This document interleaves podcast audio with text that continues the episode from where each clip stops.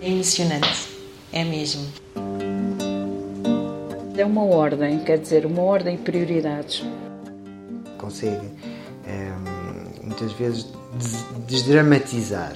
Ela é tão, tão rigorosa. A Rosina é uma pessoa dura. Ela tem uma grande componente humana. Puxa uh, por nós até ao limite. Ela também vai a todas. Os cuidados alimentares, por exemplo, quer dizer, uh, no fundo, tudo isto são estruturas profissionais e para o cotidiano são muito importantes. Estou grato à doutora Rosina porque ela de facto centrou-me. Com ela a trabalhar na nossa vida não podemos fugir à mudança, é inevitável. Ela já me conseguiu levar a uma sessão de Qigong, não é? Todos os dias fazer meditação. Oh, Rosina, eu essa ainda não consegui. Ela faz isto como uma respiração do cotidiano dela.